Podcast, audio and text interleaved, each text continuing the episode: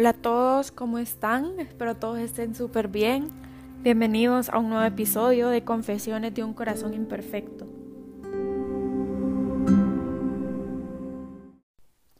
El pasaje que vamos a meditar el día de hoy es del Evangelio de Mateo capítulo 1 versículos del 18 al 23.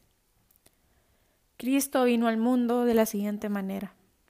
Estando María, su madre, desposada con José, y antes de que vivieran juntos, sucedió que ella, por obra del Espíritu Santo, estaba esperando un hijo. José, su esposo, que era un hombre justo, no queriendo ponerle en evidencia, pensó dejarle en secreto.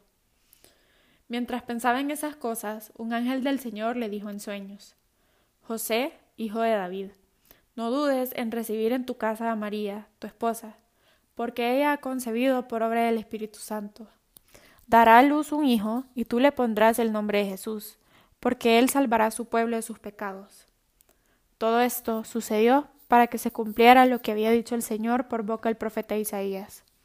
He aquí que la Virgen concebirá y dará a luz un hijo, a quien pondrá el nombre de Manuel, que quiere decir Dios con nosotros. Hoy, 8 de septiembre, fiesta de la Natividad de la Virgen, el Evangelio en otras versiones nos presenta la genealogía o la carne e identidad de Jesús por medio de una lista de nombres de antepasados. El evangelista cuenta las comunidades quién es Jesús y cómo Dios actúa de forma sorprendente para cumplir en él su promesa. Nuestros carnes de identidad llevan nuestro nombre y el nombre de nuestro país. Algunas personas, para decir quiénes son, recuerdan también todos los nombres de los antepasados de la familia. Otras se avergüenzan de algunos de ellos y se esconden detrás de apariencias que engañan. El carnet de identidad de Jesús tiene muchos nombres. En la lista de estos nombres hay una gran novedad. En aquel tiempo las genealogías traían a menudo los nombres de hombres. Por esto extraña el que Mateo coloque a cinco mujeres entre los antepasados de Jesús.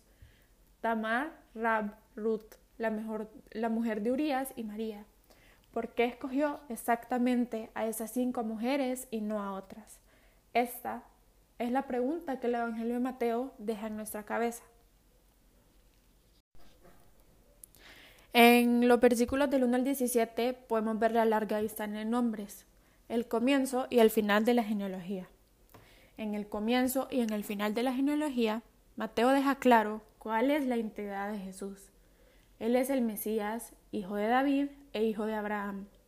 Como descendiente de David, Jesús es la respuesta de Dios a las expectativas del pueblo judío. En la segunda carta de Samuel, capítulo 7, versículos de 12 al 16. Como descendiente de Abraham, es una fuente de bendición y de esperanza para todas las naciones de la tierra. Como podemos ver en Génesis 12, 13. Así, tanto los judíos como los paganos que formaban parte de las comunidades de Siria y de Palestina, en la época de Mateo, ambos podían ver sus esperanzas realizadas en Jesús. Al elaborar la lista de los antepasados de Jesús, Mateo adoptó un esquema de 3 por 14 generaciones. El número 3 es el número de la divinidad. El número 14 es 2 veces 7, que es el número de la perfección. En aquel tiempo era común interpretar o calcular la acción de Dios a través de números y fechas. Por medio de estos cálculos simbólicos, Mateo revela la presencia de Dios a lo largo de generaciones y expresa la convicción de las comunidades. Jesús apareció en el templo establecido por Dios. Con su llegada, la historia alcanza su pleno cumplimiento. Luego podemos ver el mensaje de las cinco mujeres citadas en la genealogía. Jesús es la respuesta de Dios a las expectativas tanto de los judíos como de los paganos. Sí, pero lo es de una forma totalmente sorprendente. En las historias de las cuatro mujeres del Antiguo Testamento, citadas en la genealogía, existe algo anormal. Las cuatro eran extranjeras, concibieron a sus hijos fuera de los patrones normales del comportamiento de la época y no satisfacieron las exigencias de las leyes de la pureza en el tiempo de Jesús. Estas cuatro mujeres cuestionan los patrones de comportamiento impuestos por la sociedad patriarcal. Asimismo, sus iniciativas poco convencionales darán continuidad al linaje de Jesús y traerán la salvación de Dios para todo el pueblo. Fue a través de ellas que Dios realizó su plan y envió al Mesías prometido. Realmente, la manera de actuar de Dios sorprende y deja que pensar. Al final, el lector o la lectora queda con una pregunta. ¿Y María? ¿Existe también en ella alguna irregularidad? ¿Cuál? La respuesta nos la da la historia de San José, en quien sigue en el texto Mateo 1 del 18 al 23. San José era justo. La irregularidad de María es que ella quedó embarazada antes de convivir con José, su esposo prometido, que era un hombre justo. Jesús dice, si vuestra justicia no es mayor que la justicia de los fariseos y de los escribas, no vas a poder entrar en el reino de los cielos. Si José hubiese sido justo, según la justicia de los fariseos, hubiera tenido que denunciar a María y ella hubiera sido apedreada. Jesús hubiera muerto. Gracias a la verdadera justicia de José, Jesús pudo nacer.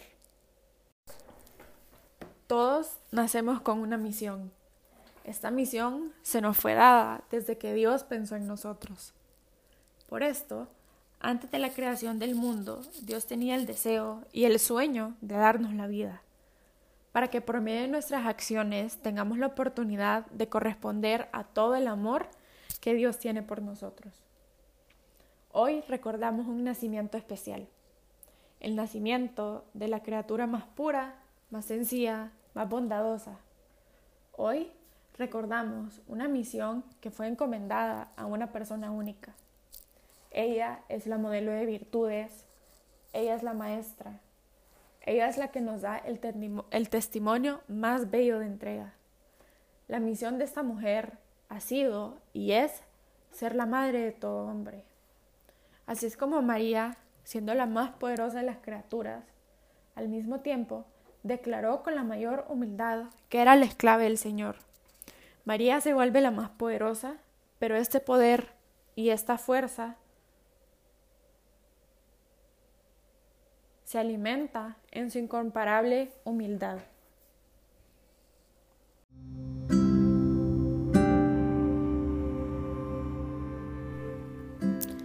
Es María la que ha logrado permanecer fiel por encima de toda prueba. Dios había dado una misión a esta mujer, incluso antes de su nacimiento.